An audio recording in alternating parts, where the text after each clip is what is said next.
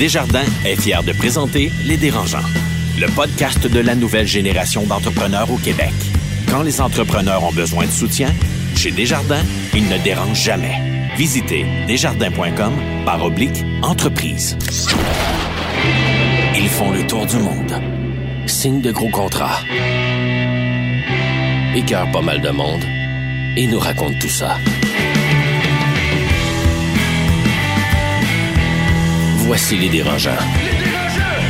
Salut tout le monde et bienvenue à ce sixième épisode des, euh, des Dérangeants. Euh, D'ailleurs, j'en profite pour vous dire un immense merci parce qu'après euh, cinq épisodes, cinq podcasts, on a déjà dépassé le nombre total de téléchargements de toute la saison 1 de l'année passée. Il y, avait combien d'ailleurs de- de- d'épisodes l'année passée? On avait 13. 13 Enceinte, épisodes. on avait 13 épisodes. s'applaudit. Et ceux que vous avez euh, entendus applaudir, Marc-Claude Duquette est avec nous aujourd'hui. Bonjour. Salut Marie-Claude, Alex Mansier est là Salut Pat. et euh, Marie-Philippe Simard. Allô.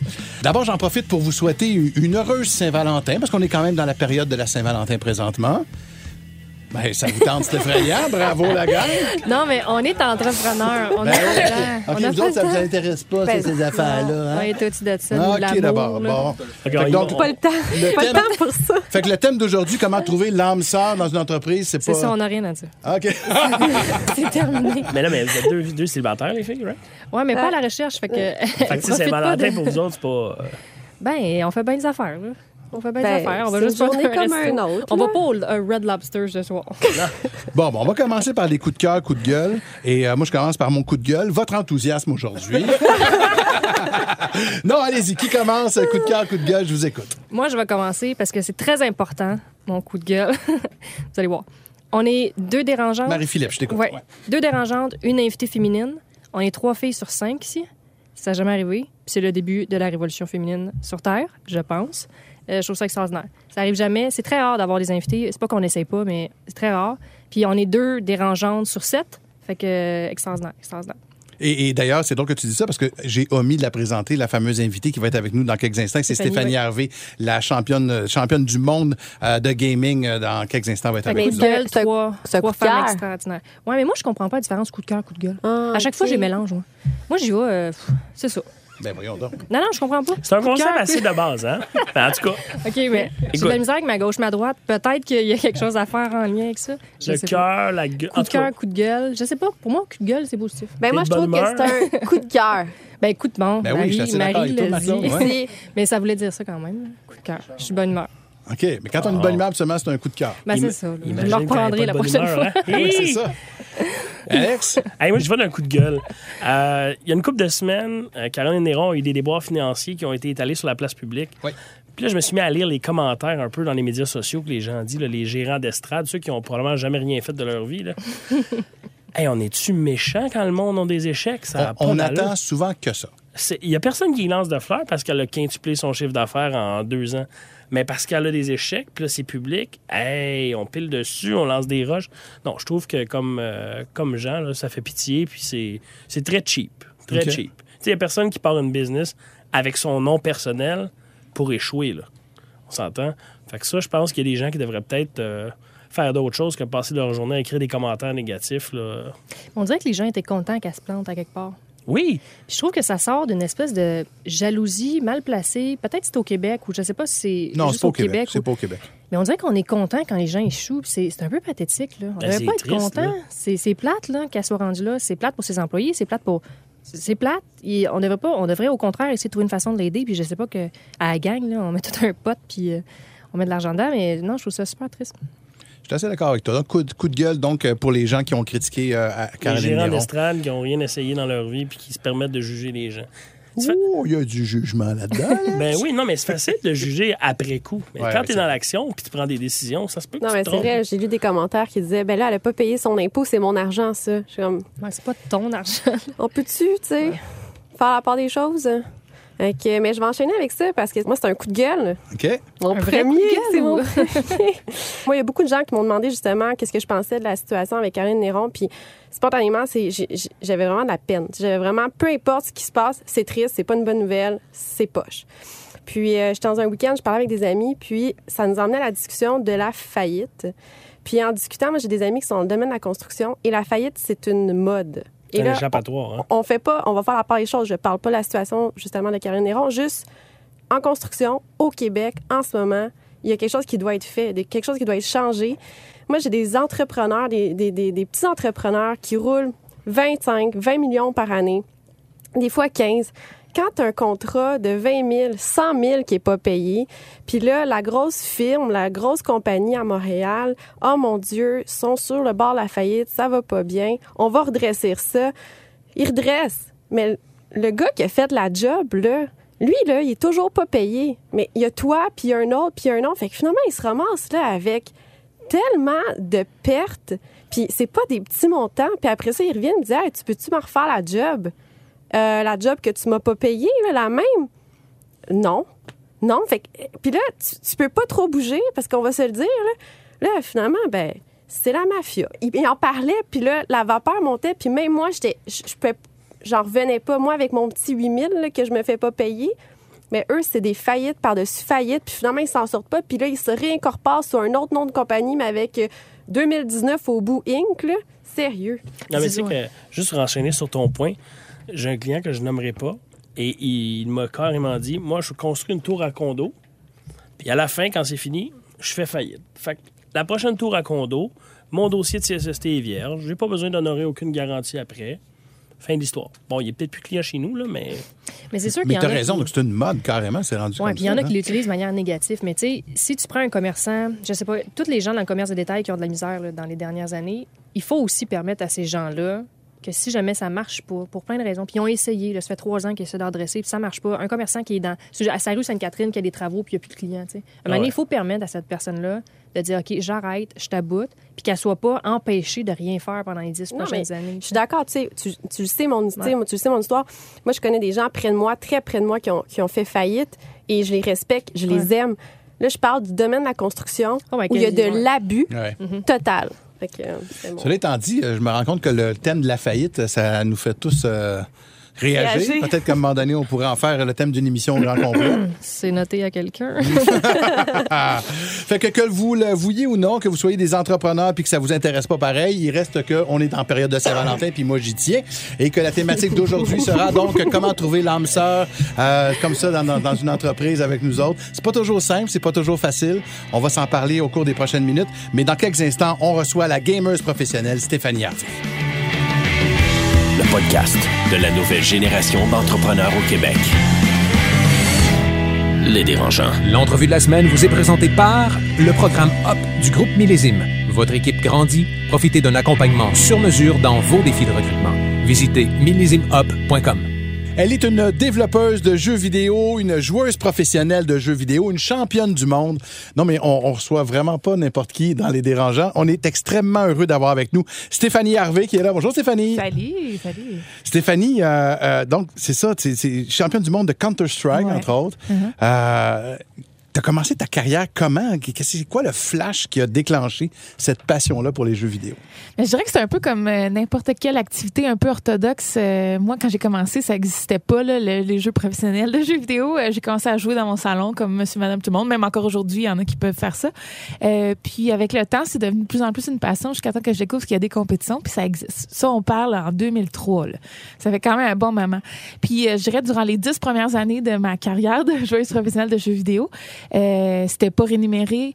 Euh, c'était que par pure passion d'être la meilleure joueuse au monde, de gagner les Coupes du Monde avec euh, des petites bourses euh, par-ci, par-là. Mais c'était en continuant ma carrière, mes études, euh, tout ce que j'avais en parallèle. Donc, moi, j'appelais ça une passion, mais qui une passion qui était quasiment à temps plein. Là. Je faisais au moins du 40-50 heures semaine là-dessus ok. seulement.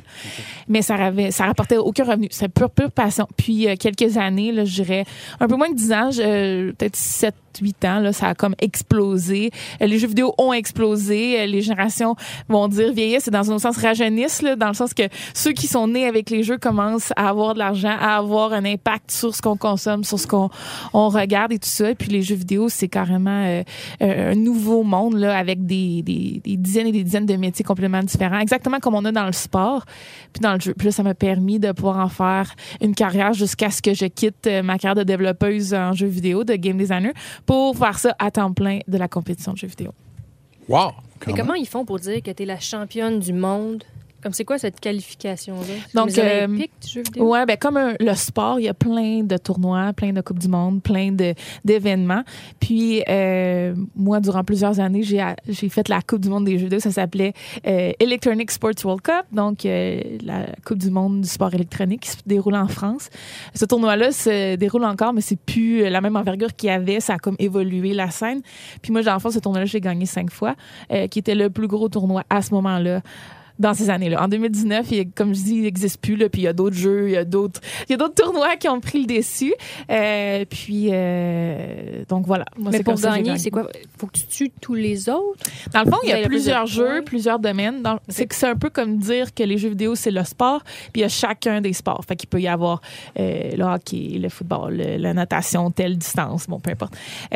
Puis nous on a la même chose dans le jeu, donc on a des compétitions. Moi je joue à Counter Strike, qui est un jeu de 55, un jeu un peu d'armée, le militaire, euh, qui est vraiment euh, des terroristes, des contre-terroristes. Puis le but c'est d'avoir le le plus de points, euh, que ce soit en désamorçant une bombe ou en la faisant exploser. Donc, le premier à 16, là, pour ceux qui se connaissent un peu plus. Puis quand tu gagnes ces matchs-là, ben, c'est un peu comme un tournoi, comme tu as dit, aux Jeux olympiques. Là, on, on peut passer les demi-finales, les finales, bon, tout ça. Donc, comme aux Jeux Olympiques, j'imagine que là, après ça, tu as les commanditaires qui embarquent. Exact. Là, t'as les... là je, je sais qu'il y avait une, en tout cas, je- il y a une mode de se faire filmer à jouer à des jeux vidéo. Puis là, des gens, ils, ils peuvent payer pour te regarder jouer à des jeux vidéo. Ça, Ouais. En fond, ça, ça s'appelle la diffusion en ligne en direct. Ouais. Euh, moi, je fais ça quasiment tous les jours. Ça s'appelle du streaming, là, Ouais. en bon, euh, bon anglicisme. Puis, euh, c'est un peu comme regarder une vidéo YouTube live de quelqu'un qui joue, mais il est en direct, puis tu as un chat, là, tu peux interagir avec lui. Ça, c'est gratuit, mais tu peux donner de l'argent à cette personne-là pour l'aider à vivre, dans le fond, parce qu'elle a- elle donne un entertainment là, pendant des heures et des heures. peu, là. Exact. Donc, euh, moi, j'en ai, j'ai beaucoup d'abonnés, euh, beaucoup de Québécois aussi qui me soutiennent comme ça pour que je continue à diffuser en ligne, en direct. Euh, c'est comme si, je dirais, un joueur du Canadien faisait de la diffusion en ligne de sa pratique, euh, tu sais, le matin à l'aréna ou peu importe. C'est un peu ça dans mon cas. Euh, je me pratique souvent dans le jeu le matin avant mes pratiques avec mon équipe, puis euh, les gens peuvent me regarder jouer, on a bien du fun ensemble, ils peuvent me parler en direct, puis après ça, ben, je les laisse aller chacun à leur, euh, à leurs euh, autres occupations, puis moi aussi, je vais en faire d'autres choses après. Mais c'est pas que- comme. Euh, excuse-moi, c'est pas comme YouTube où t'es payé, mettons, euh, je sais pas, une pièce par mille vues, là, je sais pas Ça peut être ça aussi. On a des, on a des, des, des commercials, des advertisements.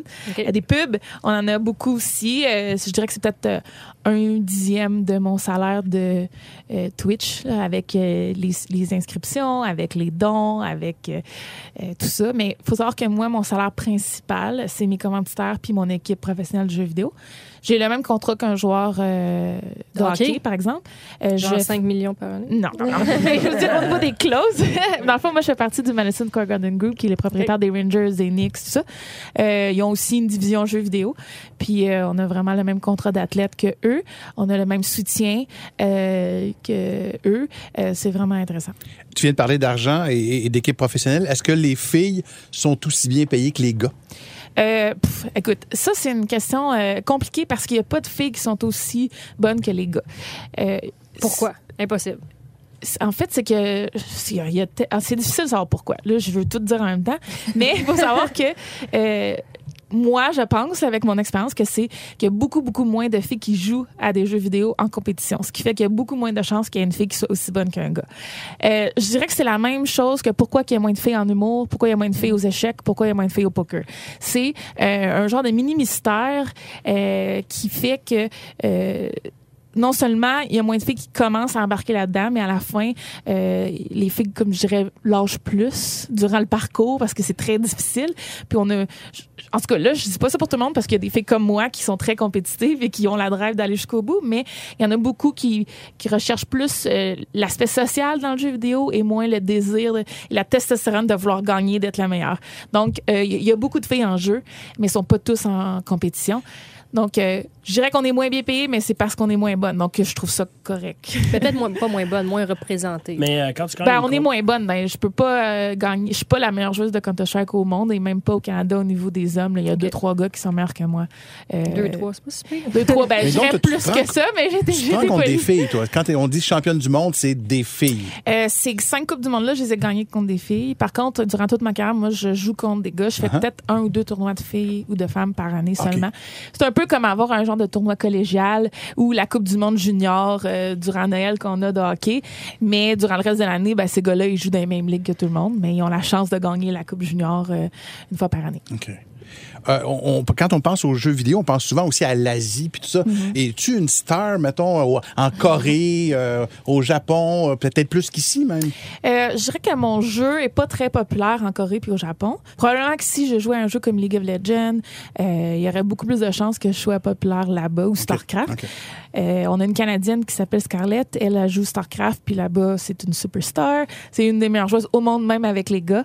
Moi, vu que c'est Counter-Strike, c'est plus populaire en Europe puis en Amérique.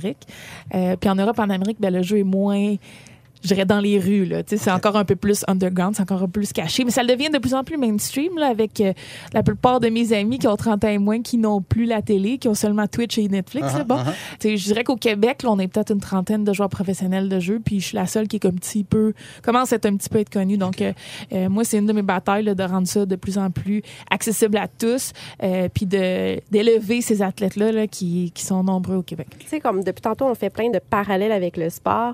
Euh, dans le sport, emmener un joueur de hockey doit prendre sa retraite euh, beaucoup plus tôt que quelqu'un qui fait comme Ouais. travailler en arrière d'un bureau. Toi, ta- dans ta situation, est-ce que tu vas à être trop vieille pour pouvoir jouer à des jeux? Comment ça, comment ça fonctionne? Euh, Je dirais que c'est pas nécessairement que je suis trop vieille ou pas. Je dirais que j'ai plus la même passion d'être 12 heures devant mon ordi à jouer à des jeux.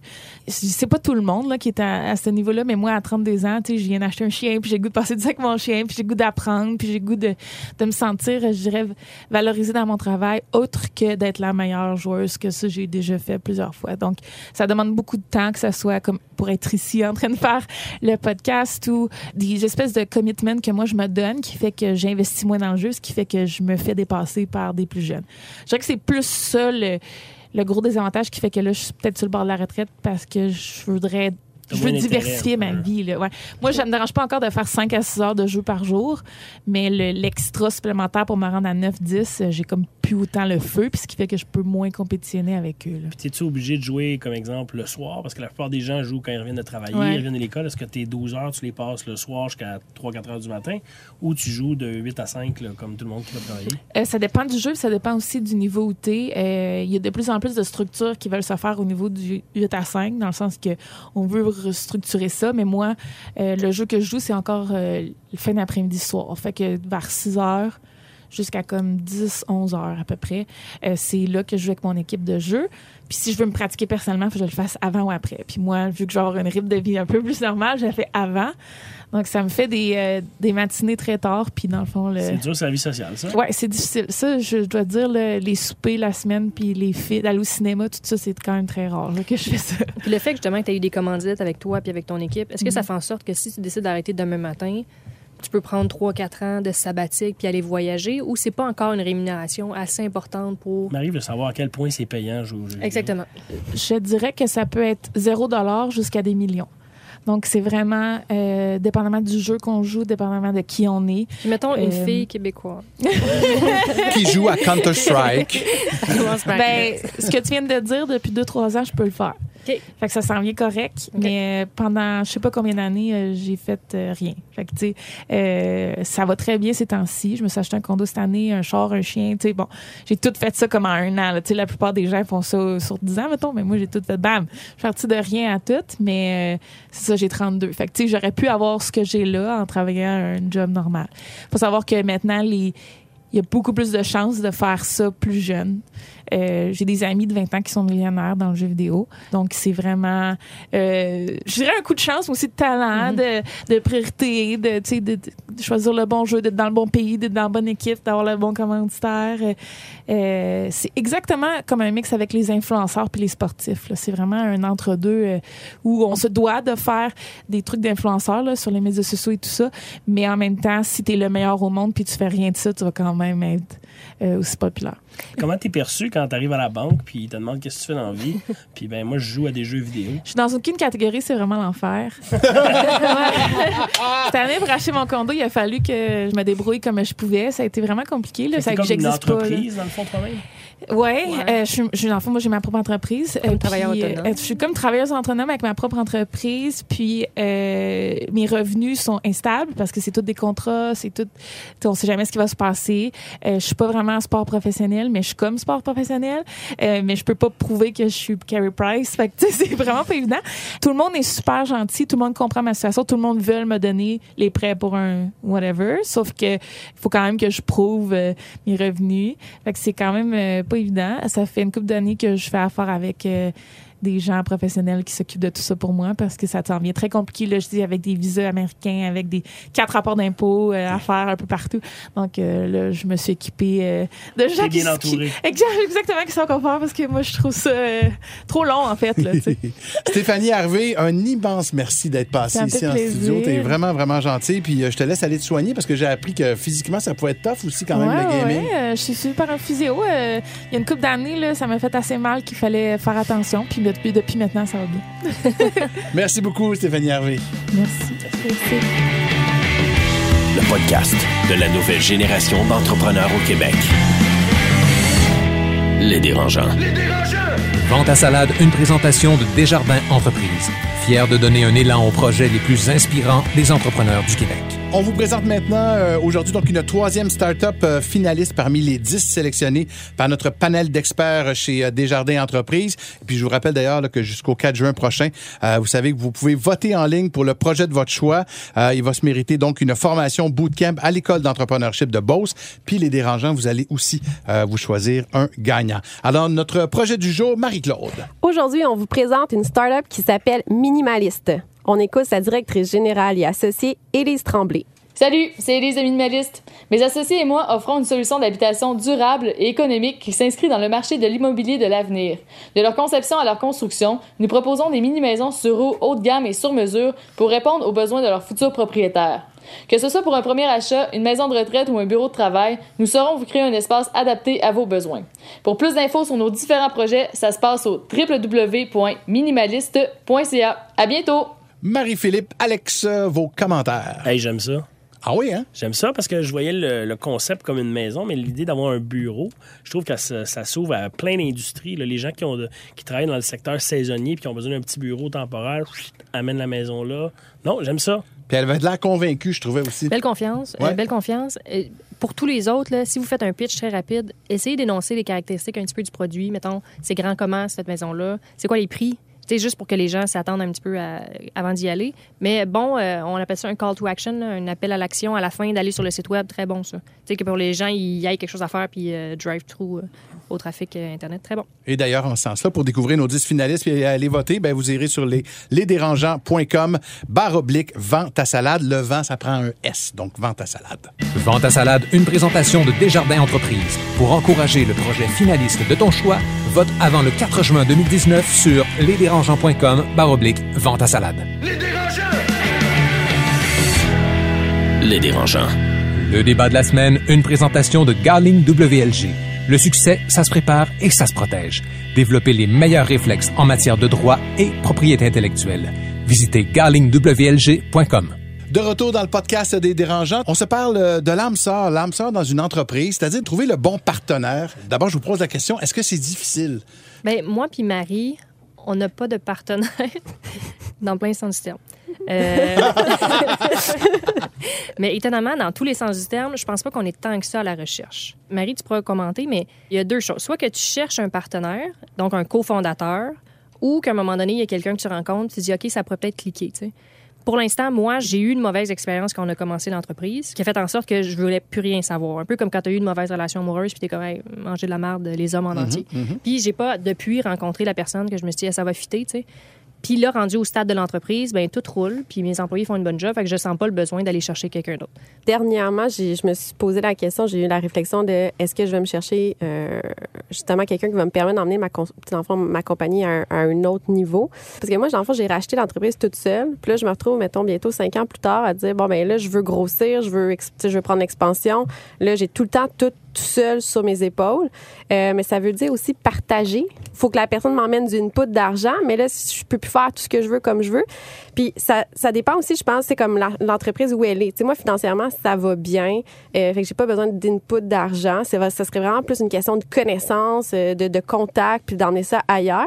Mais avec le, le- la taille de l'entreprise que j'ai au niveau de la valorisation de ce qu'elle vaut, euh, je vois pas d'avantage en ce moment, moi, aller me chercher quelqu'un. Parce que quand tu arrives à, bon, ben, c'est ça, une compagnie qui en vaut, ben, là, 5, 6, 7, 8 millions, ben, avoir un associé, là, euh, devient quelque chose de, de pertinent, je crois.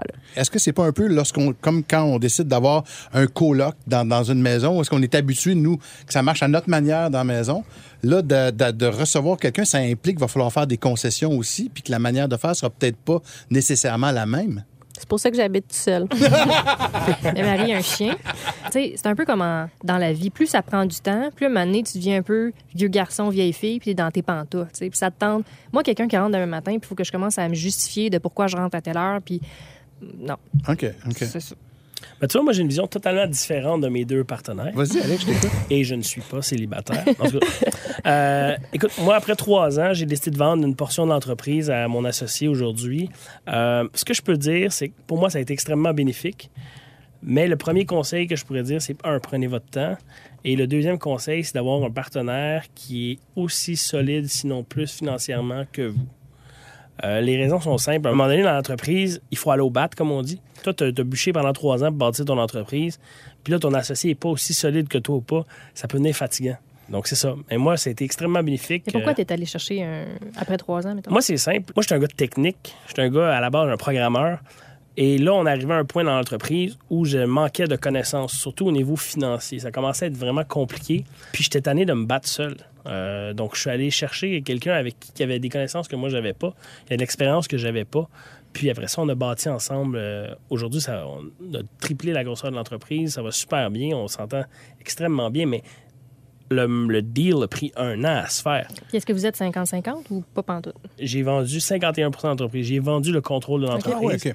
Mais ça, c'est un choix personnel. C'était une condition, si tu veux, pour l'attirer. Mhm. Mais je vis très, très bien avec ça. là. Et comment tu as fait pour euh, mettre ta valorisation? Comment vous êtes fait pour vous entendre? Est-ce que lui, il a mis de l'argent ou c'était plus une. Je ne donnerai pas les hein? détails de- du deal, mais oui, lui, il a mis de l'argent. Mais on a valorisé l'entreprise à un chiffre qui, euh, les deux, on était confortables. On est OK. une entreprise de service, donc c'est plus difficile à valoriser Mhm. qu'une entreprise qui vend des produits. Mais oui, on a fait une valorisation que les deux, on était confortables et on était de l'avant. Puis on a mis des conditions, là, si on veut, des KPI à atteindre dans le, dans le futur. Mais, comment on fait pour savoir que c'est, mettons, la bonne personne? Ma- Marie-Philippe, tout à l'heure, disait ça s'est mal fini dans ton cas. Toi, t'es hyper heureux. Je veux dire, c'est quand même pas rien, là, partager son bébé à un moment donné. Là, Il- moi, j'en vois autour de moi. Tu sais, j'ai- un de mes amis qui est avec son frère, puis ça va bien, puis ils se complètent, puis on, tu sais, il y a une chimie familiale qui est là, puis c'est super beau à voir. Autant j'en ai un autre qui est c'est le bordel parce que là, sont, sont quatre là-dedans. Parce qu'il y a ça aussi, tu sais, on parle de deux, mais des fois c'est quatre, puis des fois c'est cinq, puis Ça, je comprends pas. il faut que tu sois sur la même longueur d'onde, parce que euh, on s'entend, des, juste deux, là, des fois, un en dit quelque chose, l'autre entend d'autres choses. Je pense qu'ultimement, c'est quelque chose que j'aimerais aspirer à, à me rendre, de, dire, euh, je vais aller me chercher quelqu'un, mais trouver la bonne personne, mais je pense que c'est comme en relation, c'est, la même affaire, c'est comme un couple. Je pense pas que j'ai la recette parfaite. Je pense qu'il y a une question de chance là-dedans. Là. Parce que la personne, tu peux l'avoir pendant un an, ça va super bien, puis après ça, tu fais le deal, puis c'est un TDC. euh, C'est quoi un. TDC? un, un trou cul. Moi, je le savais, mais je voulais l'entendre. Fait que, tu sais, il y a une question de chance là-dedans, mais je pense que tu peux faire les, les conventions d'actionnaires de façon à te protéger contre ça. Euh, oui, il y a 51% mais il peut pas tout faire. Euh, puis, cette personne-là agit absolument pas comme I own the business. On, un est vraiment, ouais. on est vraiment un team. Fait que quand tu disais tout à l'heure de parler de se justifier, on n'est pas là du tout. Là. Parce que ça arrive de, de- de rencontrer quelqu'un pendant un bout de temps, puis qui, tout d'un coup, une fois qu'il est impliqué dans la- votre entreprise, se transforme complètement. Là. Ça se peut, oui. Parce que là, il est impliqué monétairement. Ça devient son cash tout d'un coup. Puis, Et euh, moi, c'est un peu ça qui s'est passé. Euh, moi, je faisais partie d'un incubateur qui s'appelle le Founder Institute. C'est un inc- incubateur accélérateur, puis les gens sont dedans, puis ils développent un projet d'entreprise. Puis ils nous disaient beaucoup, il fallait que j'aille quelqu'un de technique, parce que toute seule, moi, j'avais un bac en droit, puis il fallait que j'aille quelqu'un de technique, quelqu'un de technique, puis ils poussaient beaucoup pour ça. Fait qu'à un moment donné, il y avait un gars qui était dans le programme avec nous, puis il s'est impliqué, puis il était bien fin, puis tout. Puis il a dit, ben gars, si tu veux, on va se mettre ensemble, puis on va faire le projet. Puis là, euh, on n'avait pas rien fait. là. La business n'est pas de commencer. là. Il n'y avait pas de part, il n'y avait pas d'incorporation, il n'y avait rien. Puis moi, j'ai appris que mon père avait le cancer. OK. Puis elle allait devoir rester à la maison, puis j'allais probablement m'occuper de lui parce qu'elle allait être en convalescence pendant un mois et demi, puis etc. Puis je l'ai dit à cette personne-là, j'ai dit, écoute, moi, je vais être obligée de mettre ça sur le hold, je vais me retirer du programme parce que je, je peux pas faire une business puis gérer mon père qui sort de l'hôpital, je suis pas capable. Puis moi, j'avais de la peine, puis j'espérais qu'ils me disent, oh, regarde, c'est pas grave, on va mettre ça stand-by, on va revenir, tu sais, un peu de compréhension. Mais pour une raison qui m'échappe encore à ce jour, il a été convaincu que c'était une excuse pour tout garder la compagnie à moi. Tu sais, j'étais à ça d'y envoyer euh, le rapport le médical de mon père, tu sais. Fait que ça m'a, ça vraiment blessé. Ouais, puis après ça, il, il a admis à tout le monde qu'il était dépressif, qu'il était en, en train de faire une dépression à ce moment-là, tu sais. Mais reste que moi, j'ai vécu tout ça. Ça a failli aller en cours, là, cette histoire-là. Puis même à ce jour, il s'est jamais excusé. Puis là, je fais comme, moi, là, avant de me rembarquer dans un esti de fou de même, tu sais, il va falloir que il, il pédale les gens parce que moi, Uh-huh. C'est important vraiment de, échaudé, de tout, tout, tout savoir. Là. Tu sais, Je pense que c'est juste, je sais pas sa couleur, couleur de ses bobettes. Ouais. Autant le positif que le négatif. Tu sais, moi, j'aime autant que tu me le dises au début. On va dealer avec. Puis si je suis pas capable de dealer avec, ben, on fera pas de deal. OK. Mais tu sais, vraiment tout se dire là, à 100 tu sais. Puis, tu sais, on parle beaucoup de l'autre. Tu sais, il faut, faut que l'autre, ça fonctionne avec l'autre. Mais je pense qu'une des premières affaires qu'il faut faire quand on décide de vouloir un partenaire, c'est de comprendre qu'est-ce qu'on est comme individu aussi. C'est quoi nos faiblesses? Qu'est-ce qu'on sait que ça marchera pas? Moi, je le sais maintenant. J'ai 30 ans, fait que c'est plus vieux, mais je sais maintenant qu'il y a tel caractère que ça fonctionnera pas, tel trait de personnalité, ça fonctionnera pas. C'est pas parce que quelqu'un est méchant ou moi, je... c'est juste que ça marchera pas. Fait qu'il faut beaucoup se connaître avant de vouloir aller euh, un peu encore raison. comme en couple. Puis il faut être prêt mentalement à déléguer. Là. Mm. Tu sais, Tu peux pas amener quelqu'un à bord puis tu- ah non non ça c'est moi qui fais ça ah non ça c'est moi qui gère ça. Tu sais, Tu divorces une partie de ton entreprise si tu veux puis tu dis bon ben ça c'est ton carré de sable c'est toi qui gères ça puis garde on va de l'avant là. Recommandez-vous que la- l'âme sœur, le, le partenaire, les partenaires soient des chums? Ou si ça peut être dangereux pour les amitiés? Et moi, j'ai engagé deux amis. Euh, Il y en a une qui n'est plus, puis y il y, en a un qui est resté. C'est délicat parce que si jamais ça fonctionne pas juste au niveau business, qui peut arriver n'importe quand, là, l'amitié risque de ne plus fonctionner. Fait que tu, tu perds deux. Là. Fait qu'il y, a- il y a plus de risques, je pense. Fait que je suis pas sûre que c'est la si meilleure idée que ça. Sans le côté du risque, moi mon meilleur ami travaille avec nous. On se voit beaucoup moins qu'avant parce qu'on se voit tous les jours. tu sais. Fait que l'amitié change Ah ouais, beaucoup à ce niveau-là. là. Puis moi, je prendrais plus un ami parce que tu le connais. Tu n'auras pas de surprise, tu sais c'est qui. Je pense que j'aime mieux prendre peut-être le risque de perdre une amitié que de pas prendre la chance d'y aller avec cette personne-là pour qui euh, j'y fais déjà confiance. Euh, on a déjà un respect mutuel. On connaît nos forces, on connaît nos faiblesses. On est déjà capable de se parler. euh, Puis que c'est... On a envie de le faire ensemble. Go, on le fait. OK. Fait que moi, je, je le vois plus comme une aventure à ce moment-là, puis euh, qui peut juste bien tourner aussi. Là. On vient de parler de l'âme sœur euh, en amitié. Ça peut aussi être euh, carrément dans- en, en famille. De ce que vous avez vu, vous, euh, autour de vous, en général, est-ce que c'est gage de succès d'avoir euh, des, des partenaires qui, qui sont de la même famille ou si, au contraire, ça peut être vraiment très rough? Je me sens vraiment regardée en ce moment, mais pourtant, Marie, elle vient de partir une, une entreprise familiale qui, qui implique ta mère, ton père, ton frère. Ouais. On est, on est les quatre. Ah oui. Marie-Philippe, oui. Ouais, c'est une business qui est spécialisée, euh, ça s'appelle Akisico, spécialisée vente, achat d'entreprise. Fait que si vous voulez acheter, vendre, c'est un site web en ligne, vous pouvez aller voir akisico.com. T'as-tu vu la belle plug? Ta! Ça s'est fait. euh, Akisico.com. ça s'est fait tout C'est ça le lien que tu nous as envoyé l'autre Ouais, fois. ça, quand je te poquais, c'est quoi. Ouais. Mais, euh, mais non, non, euh, nous, ça fonctionne bien parce que je pense que tout le monde est capable de savoir c'est quoi sa force. Puis l'entente qu'on a eue au départ, c'est de dire, regarde, ça c'est ma talle, crisse-moi patience dans ma talle. Fait que c'est gentiment, là. Exactement. Mais tu sais, ça, moi, c'est ça que je fais. Fait que moi, je m'occupe de toute l'administration. Laissez-moi tranquille là-dedans. Euh, mon père va faire les ventes, mais il, il est là-dedans. Fait qu'il n'y a pas de compte à rendre. Fait que c'est pour ça que ça fonctionne bien. Puis on a du fun en gang, tu sais. OK. Fait que c'est important. J'aurais peut-être pas fait ça si on avait une drôle de dynamique familiale, mais nous, on a du fun. Fait que ça marche. Ça, c'est le point de vue de Marie-Philippe. Marc-Claude? Moi, moi, la famille, ça, ça, ça marche. Autant, par exemple, j'ai déjà essayé de travailler avec euh, des membres de ma famille, puis, euh, ben, c'est ça, là. euh, on, on les salue. ben, tu sais, euh, on s'aime beaucoup à Noël, tu sais. OK, OK. Ouais. Mais es-tu quelqu'un qui aime travailler avec les autres aussi? Toi, c'est tes affaires, ta business, ma manière de faire? Moi, ça? Moi, dans la vie en général. Tu poses vraiment cette question-là? Ouais, ouais, ouais. Non? Marc-Claude? Mais j'aime ça travailler en équipe. Je suis une fille d'équipe. Moi, Ouais. travailler toute seule, là, oh mon Dieu, je serais pas capable. Euh, ma team est importante. En ce moment, je veux la grossir parce que je veux vraiment créer quelque chose de, de, de, de beau. Puis honnêtement, je, je pose constamment des questions à mon équipe. Tu sais, il y a- pour moi, je me sens pas euh, en dessous. ou En, tu sais, on est on est sur le même pied. Je, je me j'aime ça qui me challenge. Puis des fois, ils me disent Ben non, ça, Marie, c'est pas bon. Tu sais, ah ouais, hein? ok, je vais retravailler ça. En- moi, je travaille vraiment en collaboration. Puis tu sais, les dérangeants, c'en est un. Tu sais, on travaille en collaboration. Euh, moi, j'aurais pas de misère, mais euh, oui, j'ai une façon à gérer mes affaires en ce moment. Puis je- ça, ça me demanderait beaucoup d'efforts là, à comme changer certaines choses. Mais moi, Alex, j'ai une question, puis c'est concernant ta blonde. Je Oui. sais pas si tu vas vouloir aller là, mais on y Vas-y, va vas-y. pareil. Vas-y, vas-y. Si- Là, tu es avec ta blonde, Oui. tu travailles dans la business avec. On a cofondé l'entreprise ensemble. Mettons, là, ça arrivera jamais. Mais mettons là, que vous vous séparez. Oui. Dans les faits, tu dois aussi mettre fin à son emploi. Ça rajoute une coche de, de, complexité. serais, je serais- serais pas obligé, mais ça serait un méga malaise, on va se le dire. Ouais. Euh, Mais tu sais, je veux dire, ça rajoute un degré de. Tu sais, là, tu es avec ta blonde, je sais pas si vous avez signé les papiers, mais ça rajoute un degré de séparation oui, on- ultime. tout ce qui est les pap- la paperasse est fait, mais si on parle de côté émotif, là, le côté de la chose, ce serait vraiment de la merde, là, on va se le dire. là. Ça dépend c'est qui qui a trompé l'autre. tu sais. Oh, ouais, aussi. Ce qui serait plus difficile, c'est parce que, tu sais, ma blonde, sa spécialité, c'est le marketing. Puis quand on a commencé ce projet-là ensemble, elle a mis sa carrière un peu en hold, tu sais. Fait que là, en ce moment, ce qu'elle sait faire, c'est pas nécessairement sa carrière. Fait que ça, ça serait plus difficile à ce moment-là. Mais euh, ça arrivera pas. Mais ça arrivera pas. Non, c'est ça. Fait que... Ça, j'allais dire, pauvre Alex, on est en train de parler d'une situation hypothétique. Non, mais c'est très, très, très. Tu sais, parce que moi, justement, on en parle. euh, Je, je travaille avec ma blonde à tous les jours. Euh, mais tu sais, au travail puis à la maison, c'est deux choses carrément. Puis on s'est jamais chicané au bureau puis ça a suivi à la maison. Jamais, ever. OK. Fait que mais on a une super communication, là, aussi. Euh, ça, je pense que c'est vraiment très important. Si tu te pognes avec ta blonde à la maison, amène-la pas au travail, là, Ouais. ça va jamais marcher, là. Mais des fois, on va promener, là. Je conclue avec ça. Il y, a, il y a sûrement un paquet de monde en ce moment qui nous écoute puis qui se disent Tabarouette, euh, j'ai peut-être besoin de quelqu'un pour amener mon entreprise à un autre niveau. Qu'est-ce qui est important de savoir, de connaître de l'autre personne? Faut que tu saches tout. Tu peux pas, comme, avoir des surprises. Puis je pense que qu'est-ce qui est super important, des fois, les gens, on voit quelque chose chez quelqu'un, puis on veut pas le voir. Regardez-le, puis facez-le. Ça, ça serait vraiment un de mes, un de mes conseils. Puis euh, trouver un cofondateur, là, c'est pas une, une entrevue là, que tu vas faire, OK, c'est toi qui embarques puis tu prends 50 de ma business. Il faut vraiment que tu passes du temps avec. Puis je pense qu'il faut que tu acceptes aussi, tout le monde a des défauts, il faut que tu acceptes ces défauts-là. Fait que, tu sais, il faut que tu aies une espèce de liste de défauts. Moi, mettons quelqu'un de cheap, je serais pas capable. Même si c'est pas qu'il est, méchant, mais quelqu'un, ça marchera pas.